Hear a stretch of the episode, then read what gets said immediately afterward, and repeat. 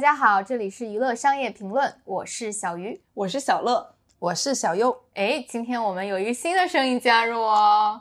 特别值得纪念的是，这是第一期我们有嘉宾的节目。我们今天请到的小优优丽卡，她是我的好姐妹。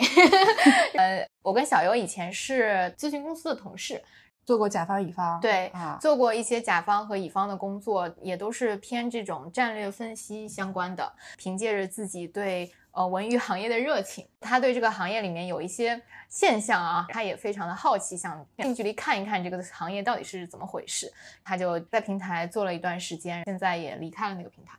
的确是实现了近距离追星，同时也解答了很多之前对于这个行业的那个问题。我觉得小优比较擅长的一点就是用数据分析来解答一些问题嘛。我们今天会聊一些很有趣的反常识、粉圈冷知识大科普。小优会告诉你们他在平台当中利用平台海量的数据做了分析之后，发现了一些惊人的洞察。对，就提前先补充一点，嗯，因为这是个很玄学的行业，即使分析的很清楚，有很多战略的想法，但是。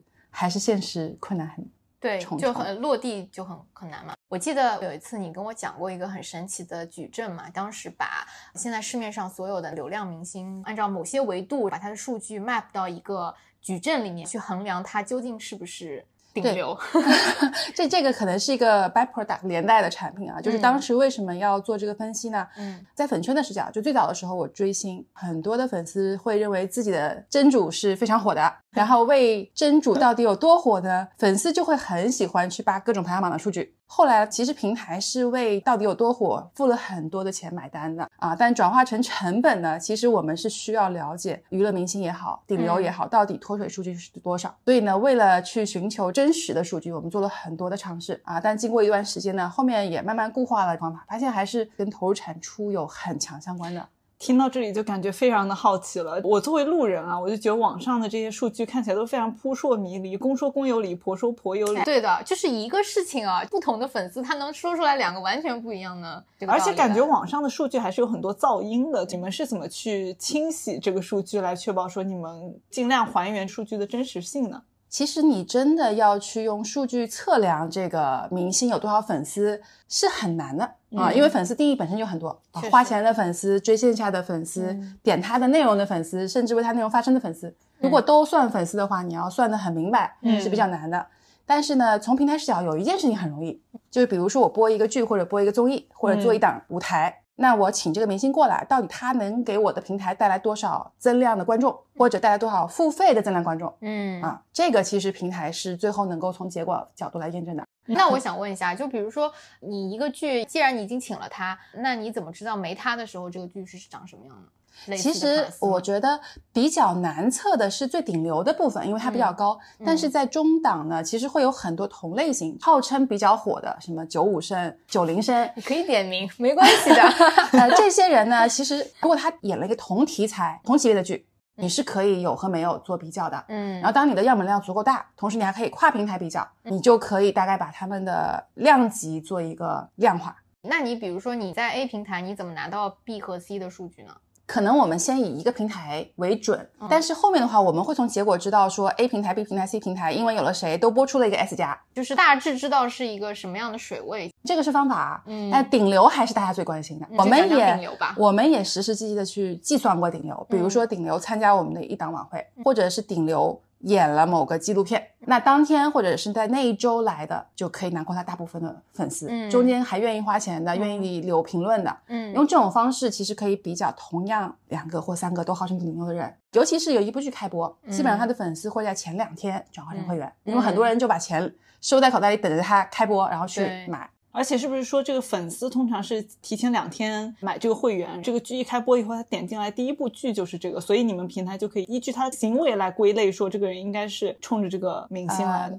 至少我当粉丝那几年，我在一些粉群里是看到有号召人说：“哎，马上这个剧要开播了，大家先把钱留着不要付，等到开播那天晚上要从这个链接点进去付。”会有这样的引导的。对我，因为平台的从财务角度测算，是不是因为这部剧而付费的？好像就是看你点到这个剧开始播，播完了之后再跳付费链接的时候，你在这个时候付钱。当然，这个是粉丝自己的理解啊，其实平台没有那么简单的方法。啊，还有一种呢，就是比如说顶流演的电视剧开播了，你会发现前两天的付费转化率特别高，而这个里面年轻女性占比特别高，但它播到后面一个正常比例就出现了。所以大概你也能知道，一个正常的剧第一天应该是一个什么样的人口和付费比例。嗯，所以多出来那个部分，所以你们其实就是看那个增量嘛，对吧？对，很多方法可以，就是相互的 cross check。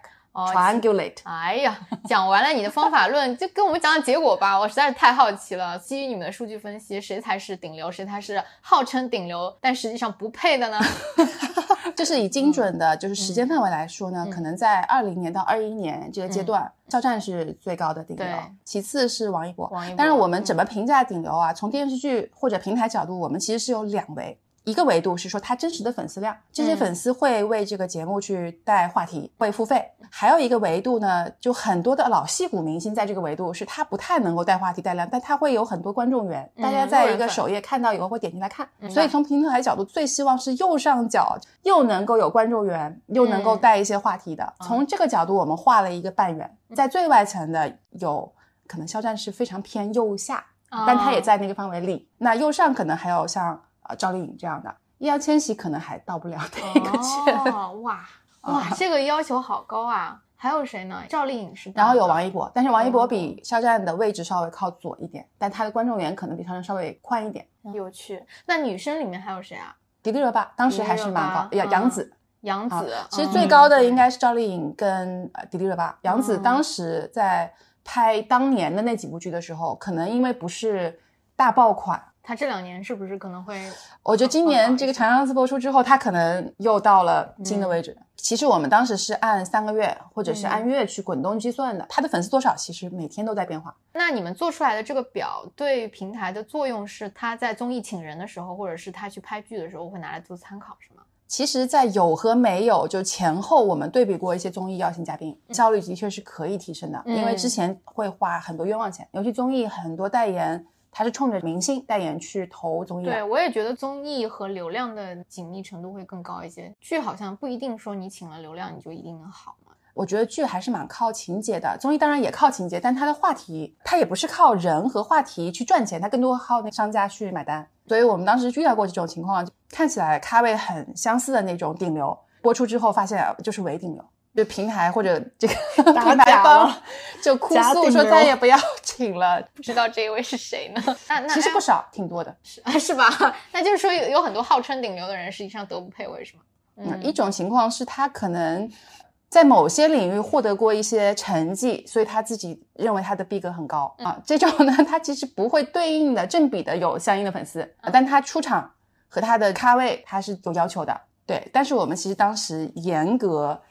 测算过到底有多少粉丝，有多少会发言的粉丝和多少付费的粉丝，同样的咖位的两个人，可能粉丝数差七倍。我靠，那那你这个咖位不七位是最小的差距，然后甚至说同场的另外的嘉宾可能差一百倍。哦，其实有一些可能属于偏老牌艺人的，嗯啊，或者是就资质很深的强的艺人，他可能真的粉丝量并没有那么高。哎呀，在你们这个坐标轴上要处于右上角，还真的挺难的。既要有路人缘，都要有流量的。从二零二一年那个时候到后面，我们观察了很长一段时间，每年都有新的艺人、新的名字出来。但是说实话，还是离当年是远的啊！包括今年，当然今年我觉得还是重新供给了一批明星。你是封神的那批，还有长相思的这几个，对吗？对，但他们可能还是有一点点差距。包括像去年的王鹤棣，都感觉也够不上，就是其实还还是有差距，顶流嘛。但是我觉得这个跟大环境也相关，就不太鼓励多曝光这种流量艺人。造话题，让粉丝之间 battle 花钱，抑制很多的线下的这种消费。其实包括周边，在这种大环境下是很难回到当时造顶流的那个对，还有这个什么饭圈清朗运动，对，包括平台。其实微博从一九年清朗运动之后，它就有一个任务是要更多的民生类的、国泰民安的 这种话题，粉丝向的是会被降权。背后发言的这个账号，如果是发了很多条。你被标记是这种粉丝向倾向的，它本身就是会降权。但如果是很多买的水军，这种就更加会被剔除掉。但是依然啊，刚才提到的几个顶流，因为他们粉丝量太大了，还是能够刷到，就他基本上不花钱，只要有话题，他就能上到热搜前面。可是我在想，作为一个粉丝的话，我就是会每天都刷他相关的东西，也会转发他相关的东西。那你把我降权，我会觉得非常的委屈啊。但是他希望大部分读者看到的是什么妈妈跟小孩啊，或者是地方的这种 鼓励生育，对，希望看到这样的话题。因为基本上，如果你不做限制，微博是一个娱乐粉丝最多的地方，他一定会把所有的明星的话题刷在前面。我感觉微博前几年确实也是走这种明星路线嘛，让所有的明星入驻，直到国家开始出手整治粉圈了之后，被迫要开始走一些政治正确的路线。对，包括可能它还会分时段，分成不同的区域。除了微博之外，小红书、B 站，包括知乎都是一样的。那岂不是粉丝做数据的意义就打了很大折扣啊？赞助商那些综艺的金主爸爸们，他们其实是要数每天更新以后上了几档前五十正榜的热搜。那有一些明星他是需要花钱。把热搜往上买的，嗯，但是你真正顶流，因为有粉丝的这种大量的助力，他其实就不用花钱了。所以我在想，如果我是一个粉丝的话，就如果我的正主是真正的顶流，那我给他去做数据是有意义的。但如果我的正主是一个假顶流，我去给他做数据，反而对他有一个降权的负面作用。其实不是降权，但没有人会觉得自己。我觉得他可能发了一百 条，但是 只有二十条的效果，但他发二条效果也比别人发一条要好。哎，的确啊，我们是会发现。不是特别火的非顶流的粉丝，他战斗力极强。我们算过，一个这样的粉丝可能是另外一个顶流粉丝的二十倍战斗力。我靠！即使被降权了，他战斗力还是人家的嗯一点五倍两两倍。我其实有有过买热搜的经历啊，就是在我之前的工作当中，可能十几名之类的，或者是比较靠下的位置是可以买的，有一个比较明确的价位。但是你要往上冲的话，其实是靠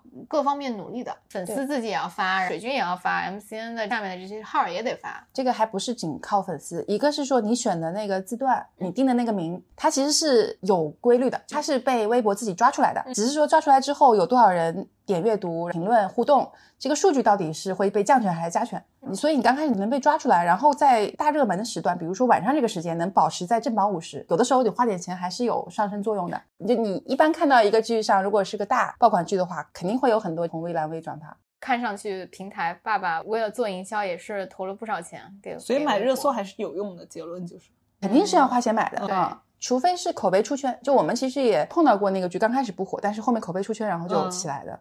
流量明星对一部剧好不好真的是很重要的吗？我觉得它究竟起到一个什么效果啊？首先，如果是咖位很高的流量明星，在组盘的时候，IP 导演剧组是比较好的啊。但除此之外呢，我自己觉得其实粉丝夸大了，或者是扩大了自己的影响。一部剧 粉丝的量，我们测算啊，即使顶流，可能也就小几百万，甚至可能是不超过一两百万。但是，一部剧的观众大热款可能七八千万，好的 S 加的可能也四五千万，占比是比较低的。但是作用在比较关键节点发挥出来，比如说刚开播的时候。粉丝的那个能量会带来很多路人的好奇进来看，所以他会打开整个剧开播几天的入水口。一个剧之后能不能往上走，其实刚开播那几天非常重要。是的。然后一个是量，第二个就是空屏。就当你如果是老刷到对这个剧的各种诋毁啊、丑照啊、对男主很油的这种评论啊，其实是会非常影响后面持续。你在影射谁？粉丝控评，当它的量很大的话，就会被这种冲淡掉。我我就觉得有的时候虽然 口罩被刷下去了，但是那些统一格式的控屏的东西，我看也不想看啊。我以前也很反感这种控评，反而使得我对这个明星也很反感。但有一次我就看到一个小明星，实在是没有什么人帮他控评，评论里对他的那些恶评，我觉得使我对他印象更差。你说特别对，很多剧如果他有火的苗头，他是会被故意攻击的这种啊，水军也挺多的，就是防爆嘛。但是粉丝是可以至少把这部分的评论给压下去。对，因为对家骂的也是真的。很难听，我作为路人看了以后，也确实对这个人产生了相应的恶感。所以听起来，不管是流量明星带来的他的粉丝，或者是你公司去买热搜，它的效果都是在最开始的时候把大家注意力吸引过来，是吗？一部剧刚开始就成功，其实成功了六成了。后面的话，只要剧情不崩，其实现在很多剧它是因为中间剪辑，或者是本来没有那么长，可能就注水了，甚至换了编剧，所以中间 出现这样车祸的情况还是有的。只要不出现这种情况。前几天就决定它最后是什么级别了。嗯可能开播到完播之后的加多少天，都会一直有人进来。但是大部分为此剧买单的会员是不是都是从最开始？很多人其实是后面也会买，就是哦前期是。粉丝，然后后面就是路人路人了嘛。还有一个比较重要呢，在这个 A P P 首页资源位，嗯它刚上新的这段时间，它放在首页，其实还是会吸引很多人。所以一些美图，当你在外面听了一些好的声音，然后又看到这张图，你就会点。这真的就是 exactly 我们第二期的时候吐槽的那个恶性循环嘛，平台的逻辑，它就是一个流量数据的逻辑。我找了几个顶流，其他的班底七七八八的，然后剧情只要不崩，我就能赚到钱啊。下次我还是找这样的搭配啊，我肯定是要做流量的。我所以我觉得这几家流量平台是中国电视剧产业过去这十年流量逻辑的始作俑者。其实平台成功率是不高的，成功率在本身制作就有很多不确定因素的情况下，比如说啊，有一些编剧的内容需要大范围删改，中间可能需要赶一些档期，然后艺人又不可能在最佳状态，各种原因之外呢，还有某些嗯 不能用商业解释的因素这种嗯情况下成功率本来就很低，而且嗯大部分平台在很多剧上面都是亏钱的。在这种情况下呢，它需要增加它的确定性，有几条可以是确定的，其中有一条就是你用大流量基本是可以。所以，当一个平台铺了好多 S 加，甚至说凯利灯会这一组，它需要增加它成功率来达成年底的 KPI 的时候，嗯它肯定会倾向于选更多确定性的因素。反过来呢，也是市场为这些人买单。但是现在也越来越多那以前的流量公式失灵的这个作品扑街嘛，是不是说嗯明观众审美在倒逼之前的这个公式也需要升级？如果追求的是最后这个剧的口碑，其实很多 A 级的剧，它最后的豆瓣分是八点几分、r o i 也能打正。只是说现在大家话题和关注度更多的是在那些大爆款那种，你需要有足够大的用户 base，可能就不那么阳春白雪了。你就必须啊得找一些流量明星来驻地。或者是需要一点狗血的剧情，需要一些在过程中呢大家的这个撕扯，我也是要有一些东西来吸引这些观众的目光，除非就是真的一部剧老戏骨，然后整个剧情特别的饱满，然后让所有的观众都非常的去买单。比如说像年初的《狂飙》啊狂飙狂飙，嗯但本身它的剧本就非常扎实，嗯它也打通了各种审批的环节，很多不可以播的东西也包括他塑造的这个人物啊。嗯，它之所以打动人，是因为他还是蛮接近真实的情况。但是现在我们播出来的很多剧情，大家会觉得有就是嗯比较悬浮的那种。就很多人说嘛，大学刚毕业，工资五千块，住在一个北京市中心，一看房租就要两万块的公寓里面，就特别的悬浮。确实，所以其实过审能力也是平台的核心竞争力之一了。这个确实是，我觉得也没有什么不能说的。也不只是平台，是整个剧组或者是制片制片方，嗯制片方也是很重要的。有很多剧都是靠制片方去过审的。讲完了剧，我们讲讲综艺吧，因为经常看到一个综艺可能会请好几个明星嘛，然后他们之间会不会比较一些咖位啊？快给我们揭秘一下吧。其实我觉得一个东西不能只请一个咖位特别高的人，往往这种就不好看了。嗯咖位特别高的人，他也会认为跟其他的明星我不太方便去互动了。嗯配不上我，不太方便去互动，好高贵啊！比如说是 PK 一些环节。我咖位比他们大，我们人种不一样，不太方便跟他互动。其实我们看芒果台的很多综艺，它是请了各种咖位的明星，人蛮多的。有一些可能是为了捧红小的艺人，有一些可能是为嗯了增加曝光度，这个没有关系。但在某一些就是金主爸爸投的钱，需要很多观众的兴奋点，嗯这些兴奋点一定是通过互动产生的。甚至有的时候 PK 一些技术啊，一些技艺啊。这就不太可能只有一个咖位高的明星，嗯对，所以这种情况下，肯定中间就要比，比如说海报里面我是不是比别人的肩这这个五度，或者是外面的地推，那我最好的那个商场的 C 位是不是两个人一一个人放一周，就类似于这种还是蛮多的。但是其实就会导致一个结果，就就是可能这个钱都花在了那些不那么顶流的人身上，因为他们也要求蛮多的嘛。可以分享一个我之前拍广告的一个经历，当时也是请了三四个比较火的顶流来做代言嘛，里面最火的那个人反而收钱收的是比较少的，里面也有一些友情的成分在。但是你会发现，就他们几个人去拍这些宣发的一些素材。那妆化、差旅又要什么头等舱，经纪人也要飞头等舱，又要酒店套房，一天报销餐费就要一千，我也不知道他们吃了什么山珍海味、啊。这个是常规操作。对，本来请那几个人代言费其实真没花多少钱，大部分钱都花在这些乱七八糟、七七八八吃吃喝喝上。顶流真的是行业带美发师啊什么啊就很多。其实刚才我还想补充一个点啊，就一个综艺不是说请了顶流一个或两个就能成，其实蛮需要顶流明星他本身的气质和他的风格要完全搭配到这个综艺里面。就比如说一个特别能说会道的艺人，你让他去搞一个竞技类的，他可能不适合，就一定要跟这个剧情以及这个场景的需要要搭配上，嗯产生化学效应。因为综艺它是一个连续剧，它没有一个剧情牵引观众们一起去看。像当年就是易烊千玺和王一博去街舞就还挺合适的，因为他们确实是跳舞跳得很好。一个是观赏性好，还有一个在前几期街舞里面，它其实是有那个组队 battle 和晋级，哦对对有竞技的这个，嗯它是带着一丝丝悬念的。对，所以有的时候光花钱请了，比如说我猜你说的那个，为什么钱不是最贵？有可能是他靠这个综艺去帮他抬咖啊对，但他本身的风格不一定在这个竞技里面是最强的。嗯，是的，是的。讲综艺还有什么好玩的事情吗？还有就是嗯，可能是当年某一个节目出来的新秀，粉丝也非常能打你是选秀、选秀出来的新秀吗？呃最近几年都没有选秀，啊啊，但是他其实参加不管是节目的线上还是线下，其实粉丝都是特别给力的，比如说刷弹幕啊，线下去给他应援啊。但是最后金主就觉得亏的血本无归，觉得真正让他去带销量的地方，看出来他并没有之前估的那么大的卡位。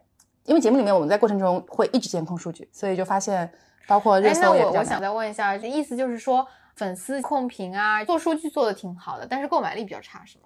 就是体量还是差太远了啊。啊、体量就是但是那为什么一开始看上去社媒上的数据这么好？可能他的粉丝是比较能打的，资深的粉丝，知道在一些关键的地方去刷热度和量。就比较有组织、有纪律性。就粉丝会刷数据，但不花钱，或其实者说花钱我觉得。很多的粉丝有一个 miss，就说，哎，我的真主其实理智粉特别多，年纪大的有钱的那个粉丝其实没有。我们嗯看过当年的几大顶流，因为你当人群 base 足够大的时候，它结构是非常类似的。嗯，你之所以觉得他有钱的粉丝多，是因为他整个基数就非常大，年龄段也在那儿。永远都还是符合正态分布的，只有那些小明星，他可能会会出现一些一小撮的。不是，他也是一个很小量的粉丝。哦，里面有一小撮对嗯会花钱的，但是只是说他更有组织，中间可能也知道在哪个地方去刷数据，他们也会虐粉嘛。虐粉这个事情让我想到，我在不同的生命周期，艺人的经纪团队就要开始做一些粉丝运营的工作。对，比如说我最近要官宣一个很大品牌，需要粉丝去做一些声援，那我之前可能会搞一个很虐的事情，或者是我需要要哦，这宣？代言就代言了故故，意要虐粉。三个字吧，美强惨嘛，你要惨，大家才有护他的这种。那光美光强不行吗？一定要惨光美光强，我可以 想到陈飞宇吗？啊？可他不够惨，所以大家就不喜欢他嘛。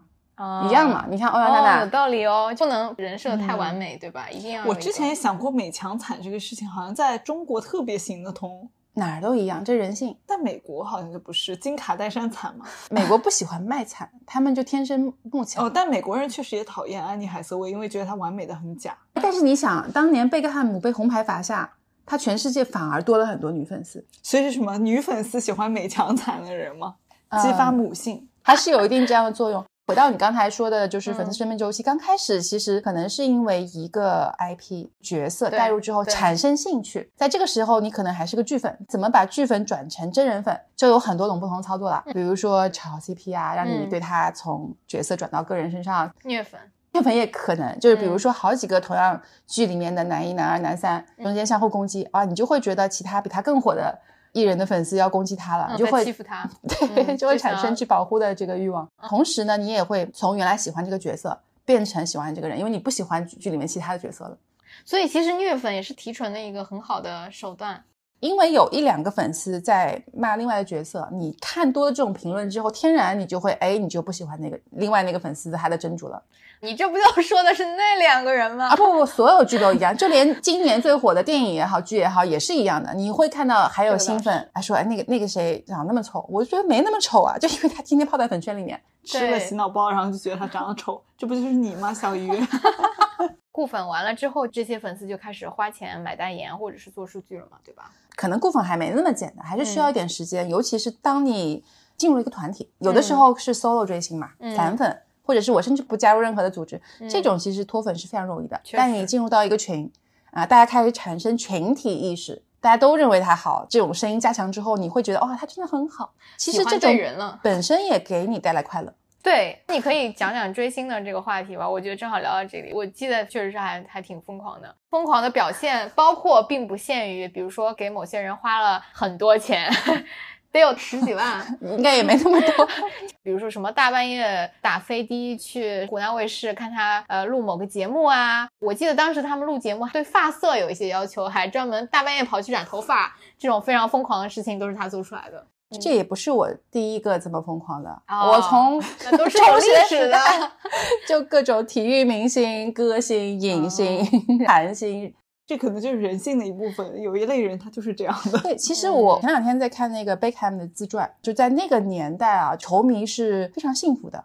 当全城都万人空巷，大家在酒吧里面共同举杯欢庆，真的让大家很快。当然，你输球了以后也会一起抱头痛哭啊。就这种其实是一种情绪的宣泄。呃，我们的生活中其实是需要一点点这种 moment 的，因为你平时都太理智啊，所以其实是给自己找了一个情绪的。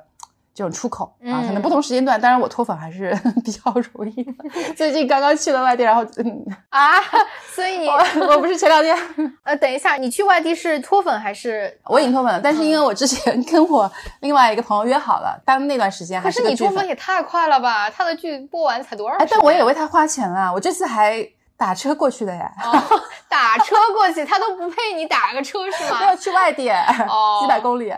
而且我觉得追星的时候应应该也可以结交到一些朋友啊什么的。就像我前段时间去了一个二次元的那个音乐会，我就觉得氛围特别好。你就觉得哎，大家都是志同道合之人。可能别人看上去我们有点中二、有点傻兮兮的，但是有人懂得你啊，然后大家一起为一个喜欢的人或事欢呼的感觉还蛮开心。对，我觉得粉丝啊，尤其是线下的粉丝，的确是一个快乐源泉。身边的朋友或者同事都认为我脑子瓦特了，就是追星 啊。但是我线下的确认识了很多高知。啊，海归、律师、投行，那你不符合你刚才说的正态分布啊，因为它足够大了，顶端还是有很多这样的人。但是你，on the other hand，也会遇到很多奇奇怪怪的这种，线下还是有一定消费力的哦，也是，因为比较贵，就是要花钱的。对，线上呢，你也会遇到一些很真情实感的小妹妹，你会发现她也挺纯真的，嗯啊，当然也有一些戾气比较重的，但是那就自动的就。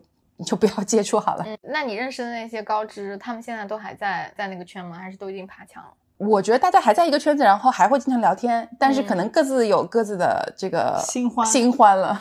所以现在爬墙也很快啊。因为追星的人就是不会变，他只是跑去喜欢新的明星了。我就在想，这种粉圈文化到底对于我们做出更优秀的作品，究竟是一件好事还是一件坏事？其实我觉得不止文娱圈啊，体育圈是一样的。你看到欧洲有这么多疯狂的球迷，他在那边足球俱乐部，你之后也可以诞生更好的新秀啊！你有资金去培养，正向疏导吧。你说他有没有足有没有足球流氓？也有啊。有没有人因为喜欢足球过激？也有。韩国也是这样的，全民追星嘛，全民娱乐也造就了他们有这样一个氛围，大家去愿意为他花钱，愿意。验证它的商业价值，就会有越来越多的资本会往这个方向去投入。所以资本越多的话，其实越有更大的概率。但是我还是在想一个问题啊，我们刚刚举到三个例子，一个是内娱，一个是韩国的明星圈，还有一个是足球嘛。我觉得足球确实是有那么多球迷去看，使得这个圈子里面有钱，可以去办比赛，一直支持这些俱乐部的发展。但是足球它有一个非常明确的结果，就是你赢球啊。文艺作品的评判性没有像足球那么明确。就有一些完全是路人，也不关注粉圈和娱乐圈的人，他们就说：“哎，什么中国粉圈乌烟瘴气的呀？好像也没有让这个内容的质量变高啊。”但是你就所谓的内容质量到底是什么样算内容质量？然后这个内娱的内容质量在这些年里到底有没有提升？我觉得好像都是一个可商榷的事情。对，其实我觉得你就是专业性和一个专业水平的评判。对啊，足球呢，因为它有竞技性，中国或者是韩国之前选秀，其实很多人看也是因为它到最后有个结果。你看为什么古典钢琴它其实是有一个很森严的体系或者是一个级别的评判？我们现在其实也要倡导说，明星都要有自己的专业看家本事。娱乐嘛，当然，如果是你要评价说哪一个剧最好，那也有各种奖项，有些奖项可能代表了啊市场，有的人代表了嗯。专业，能不能把这些奖项塑造成就像那么多大洲的电影奖，什么金棕榈、金熊，好莱坞其实有奥斯卡，你自己怎么把这个套体系建起来？也不是说不能，就你这个评判得专业，就有一个客观的，大家都能看到的，并且圈内人可以为之奋斗的标准。国内其实有挺多奖项，只是有的可能是也受粉丝的影响吧，受是大众欢迎的演员之类的。所以原因症结是这些奖项无人在意吗？还是因为说你也不用演技很好也能赚大钱？那我是觉得可以多元化啦，在美国也有最受年轻人喜欢的演员，对吧青少年？选择奖，对青少年选择奖也可以有什么学院类的，我自己又要打自己的脸，我就想到我男朋友非常喜欢看足球嘛，嗯但是曼联最近几年表现一直都很差，嗯我就问他，我说曼联表现这么差，你还喜欢吗？他说我喜欢啊。如果球队他的所有球员都换了一遍，因为球员也经常更换嘛，我说教练也已经换了，所有人都换了，你还喜欢这个球队吗？他还是喜欢，他就是喜欢那个曼联的红魔精精神，对呀、我当时也是。所以这个也蛮粉圈的，而且他曼联确实也没有赢球，终于人家曾经有赢球的时候嘛，而且这是一个集体的东西，它不是一个个人的作品。回到刚才说奖项啊，我觉得为什么中国办不出来？很多奖项背后也需要工会制度，甚至你需要商业的嗯钱。我最近听了仲庆老师聊的好莱坞编剧罢工始末，我就对好莱坞的编剧体系又有了更深入的了解，就会发现他们的工会体系真的是非常的有规律，包括他们组织去罢工啊，到几点几分大家就不能工作了。当时那个诺兰还带着一些明星去跑路演，某一天就约好说就在伦敦。对，说几点几分我们要罢工，正好几点几分，然后演员就全部走走掉，就只剩诺兰一个人去嗯宣传。这种非常有组织、有纪律性的，又有专业的律师啊，这些人士在帮他们去争取权利。就这种事情，在中国现在目前都是没有的。我听那个播客，我印象最深的是说，他演员工会跟影视剧公司之间重新谈合同都是非常有规律的，嗯就是每三年一次，每个合同里面的条款拆的非常非常的细。对啊，是啊，嗯这就是好莱坞，因为他们发展了太多年了，所有的细节都非常的固化。嗯我也不知道这是好事还是坏事。你可以说它城府，但是它也保护了很多体系化的规矩吧。对对，一个是工业化，还有一个是市场化。所以其实我当年还是挺希望现在的平台能够站出来去做一些规律化的，就是平台都在努力，只是很多时候结果不受控制，钱收不回了。怎么回事？又要为平台洗地了？我们之前的啊我已那两期经离开了节目我们就已经被粉丝骂说天天给平台洗地，怎么办啊？每次聊到最后就是感觉无解。就就是我们有粉丝说听我们的节目听到最后都觉得麻木了。要是有解的话，咱们也不会离开了。不会大声疾呼了。反正我当时就是觉得，如果我们继续麻木的在这个体系当中，就会变成温水煮青蛙。我我觉得以后我们也可以采访一些平台里面的人，你听他们的观点好了，他们肯定就觉得这个事情改变不了的呀，然后有各种各样的阻碍、啊。你为什么要拿鸡蛋去碰石头，对吧？呀、当然，我离开平台不是因为对这个行业失望，我是因为 personal 的一 些原因。对你要 relocate 但是，但是我我是觉得，首先现在是有一部分觉醒的，或者是说有这种思考的人在行业内，嗯，但是战略的定力和一致性非常重要。呃，如果是一个商业的平台，它往往通过一年已经很长，两年、三年，它能忍三年说我按 CEO 的想法去做影视工业化，很少。可能换掉以后，又要花两三年去熟悉这个行业，然后去产生慢慢的变化。而且就是不同的平台之间，它就像我们最开始第二期的时候也有聊过，就是有那种囚徒困境嘛。比如说三家平台，我们说好了说啊，我们按照这个方向去做，但是其中一家做了，另外两家说，哎，我看你这个，哎，你有点空子啊，我可以攻击你一下，正好趁虚而入，确实是有这种情况发生。所以哦大，家这永远都种情况还不。少。你可能有一些去 battle 一些行业的规则的，battle 一些其他的形式的 平台的，到最后就功败垂成，不了了之了。那这件事情是不是最适合站出来的是政府啊、监管部门啊？你这是一个非常中国的解决方案哦。那怎么办呢？那那我就不明白，好莱坞的工会都是谁在做啊？那就是这些人就是纯中立的一。而且我刚才在你们在讲的时候，我还在想另外一个事情。宋青老师不也在他那期播客里面骂吗？订阅制这个东西就是扯淡嘛，嗯就是 Netflix 啊、Disney Plus 呀、其实他们在美国也有很多问题，我这里就不展开讲了。但我在想，人家好莱坞是在订阅制出现之前就已经非常成体系化了，他的嗯电影跟电视剧的工业已经走在世界最前列了。嗯但中国好像之前这方面也没有发展的特别的好，然后进入了这个平台的订阅制就是时代。太快了。嗯，好莱坞它之前是赚到过钱的嘛，在 DVD 时代，在 cable 的电视时代，包括电影票房，它的反复的各种窗口，反复的去卖同一个东西。其实我觉得那个确实是一个赚钱的商业模式啊。赚钱的模式，然后也有足够长的时间去打磨它所有的工会啊、合同的细节啊、什么合作的模式、工业化啊这些东西。几个解决可能啊，嗯，比如说三个平台或者四个平台就变成一个，或者 我笑了。大逆不道。对，当他去没有那些额外的损失，在几家之间竞争，他可以有余钱去做很多未来发电和。在美国以前，他们也是六大电影公司啊，它也不是一家。但是现在越来越多的也开始兼并收购了，集约化嘛。因为现在其实真的是入不敷出，再并购下去的话，反垄断又要开始对了。，所以就不现实，只是想想。还有就是真的有一个。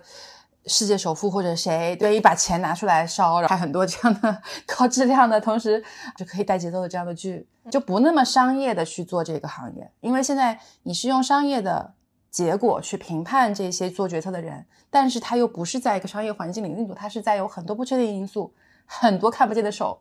但我觉得，如果你不用一个商业的东西，你把它弄成一个像 non-profit 一样的，或者像社会 social impact 去运作的话，它出不来好东西的。我是觉得，在商业化驱动的情况下，足够的资本和足够的人才密度才能出佳作。嗯如果你完全就不给它勒这道绳的话，它就是都是搞文艺片，是就我觉得商业跟市场化是有区别。我们其实是要用户选择，足够的市场选择，但商业呢，是因为现在它就是，比如说考核 ROI，、我不嗯。是可以去撒钱的做一些事情，它要所有东西都要计算成本，要精细化运营，对要钱花到刀刃上。你有的时候就得要迎合可以最大化、呃嗯利润的地方。商业模式的这个问题，等我们再做一些研究，可以再来讨论一下订阅制的问题到底出在哪里，有什么样的商业模式可以救现在的这个场。反过来啊，我其实有的时候在想，就大家给那些什么直播小姐姐刷飞艇、众筹的模式、打赏模式，嗯我就觉得这个作品好，我就可以对，不付我就是十五块。就是这不就是那个吗？点点播呀这就是点播但。是之前点播是被限制的，有几种啊，一种就是非常小众的节目，嗯但这种它可能受众比较窄，它点播的钱不能回本。那还有一种视频解锁，就可能嗯前面放了多少对集，之后我可以花钱去解锁，被评判为不就是超点吗？但是有有一个问题，就是你这种模式是一定要我看完了，我就真的好喜欢哦，我就想给他花钱才花。你要先看看完了以后，你再决定你花不花钱。嗯那对于比如说像我国所处在的这样的状态，那大家就肯定不花钱。我为什么要花钱？电视作品没有跳小姐跳舞刺激性那么大。嗯如果情节特别好的，我往往到最后特别希望超点全部把结局都看了，超点其实算是一个挺好的商业模式了，或者已经不甚至啊错了，有一些我特别想看，但嗯是迄今都没有机会再看 的，我都想众筹。你可以先讲讲你有哪些特别想看的。就是被禁播的单改题材的电视剧啊，因为训了的单改。不，原来我们就发现了几个财富密码是确定性很高的，比如说选秀，对比如说单改，这些就是投了，基本上 ROI 都非常高，也有无限的商家愿意为他买单的。对，但是呢，因为它太火了，嗯，会引起很多的社会关注，所以被禁了。因为当时大家愿意花钱嘛，它制作是非常精良的，不管是剧本的改编、角色选择、服化道，还有中嗯。间所有的剪辑和特效，嗯。我自己没看到，但听说看到过原片的都赞不绝口，就特嗯。别希望能看。那我觉得这种精品现在因为某些舆论限制，或者是一些跟主流观点相左的这种题材，没有办法被播。啊，我十分想偷偷的号召，因为我相信还是有足够体量，这个体量一点都不比顶流的粉丝少，确实，啊，足够体量的，也许可以顶流就是从这样类似题材出来的嘛。啊。当然，顶流我刚才也不也说了嘛，那粉丝的体量可能在一个剧的观众里面只占啊几十分之一的啊但是也花的钱也足够 cover 投入的成本了，因为嗯现在全部都是 sink cost。但我跟你说啊，这个你别想了。我记得之前网上还有人出主意嘛，说这些东西国内播不了，然后到海外去播嘛，我们翻墙去看，给他给他花钱怎么样？但是我可以告诉大家一点，就是这肯定不可能的。如果对于一个视频平台，国内的这些视频平台，他们的海外版如果播了这些训了的单改，那他们国内的平台就别想做了。公然打脸，这个剧的这些演员啊，包括主创什么，可能都会遭到封杀，所以我估计应该是没有什么希望。我觉得唯一的希望是在于上面口风的松动与否。但是你要想找这些歪门邪道想要看，那我觉得基本上不可能。今年年初其实试图播了，播了一个，播了啊半道儿，呃，播了一个成功播了，因为它热度没有那么高。你说然后张新成的那个吗？井柏然跟宋威龙演的那个，不探案的哎，那个那个播完了，啊因为它没有那么火。对，那个确实 然后呢，嗯另外又播了一部张新成的，就因为突然一下上热搜，说六大什么公光明顶，然后到热议，就被晚上开了。六大门还有一个光明顶，对，这条六不单改剧看到希望了呀，因为很火嘛，马上就被封杀掉了。前两天天官赐福也出现了这个问题。我觉得今天聊的好开心哦，哎，就越聊越绝望，不是？我们每一期节目都是这样的，聊到最后就是丧丧的。不，我觉得说不定听我们的观众里面有一两个就是是天生金主的什么，对吧？啊，他就愿意花钱去。对，其实我觉得这个世界上很多时候就是由这些小小的瞬间，或者某一两个人的某些举动，就会改变很多事情。所以我们在此发愿，民女在此发愿，希望能够有一些这个厉害的观众朋友们听到这期节目。不过我觉得慢慢来吧，现在的状态相比就五年前，那还是有一些进步的了。包括平台对作品质量的重视，流量公式的失灵。不都是我们人民群众苦苦用脚投票倒逼出来的一些进步吗？对，我觉得至少在影视工业化上，就是在上游制作中间的原来比较怎么说呢，有杂音的地方啊，现在就都在。其实我觉得今年还不错啊，今年有《床标》《漫长的季节》，电影方面有《封神》。其实关于就国内的内娱到底有什么出路，然后国产剧为什么质量做的那么拉垮，就大家真的是公说公有理，婆说婆有理的。我觉得后面我们也许可以用不同的角度，请平台的人来聊一聊啊，或者请制片方的人来聊一聊，请普通的观众来聊一聊，看一下不同方面的人他都有哪些掣肘，可能就会对彼此更多的理解，一起找解法。那谢谢小优今天的暴力输出。行，那我们今天就聊到这里吧。下次也期待小优再来我们节目做客。我们是娱乐商业评论，关注娱乐与商业的交叉点，愿景是向世界讲好中国故事。所谓娱乐，指的是影视、游戏、动漫、音乐、乐园、IP 等。两位主播毕业于哈佛商学院，因此能从商业视角剖析娱乐行业。如果你对娱乐行业感到好奇，想近距离了解娱乐商业故事，对娱乐圈趣味，或者你是一个对娱乐商业感兴趣的商科生或文娱从业者，欢迎关注并联系我们。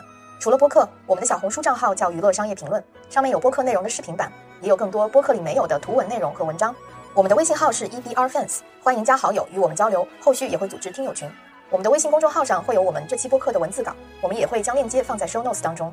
最后，我们是一档全平台节目，你可以在小宇宙、荔枝、蜻蜓、喜马拉雅。网易云音乐等播客平台找到我们，节目的视频版会上传抖音、B 站视频号、YouTube 等等，各平台上的节目名称都是娱乐商业评论。在 YouTube 视频号、微信公众号上，由于一些不可抗力，我们用的是英文名 Entertainment Business Review。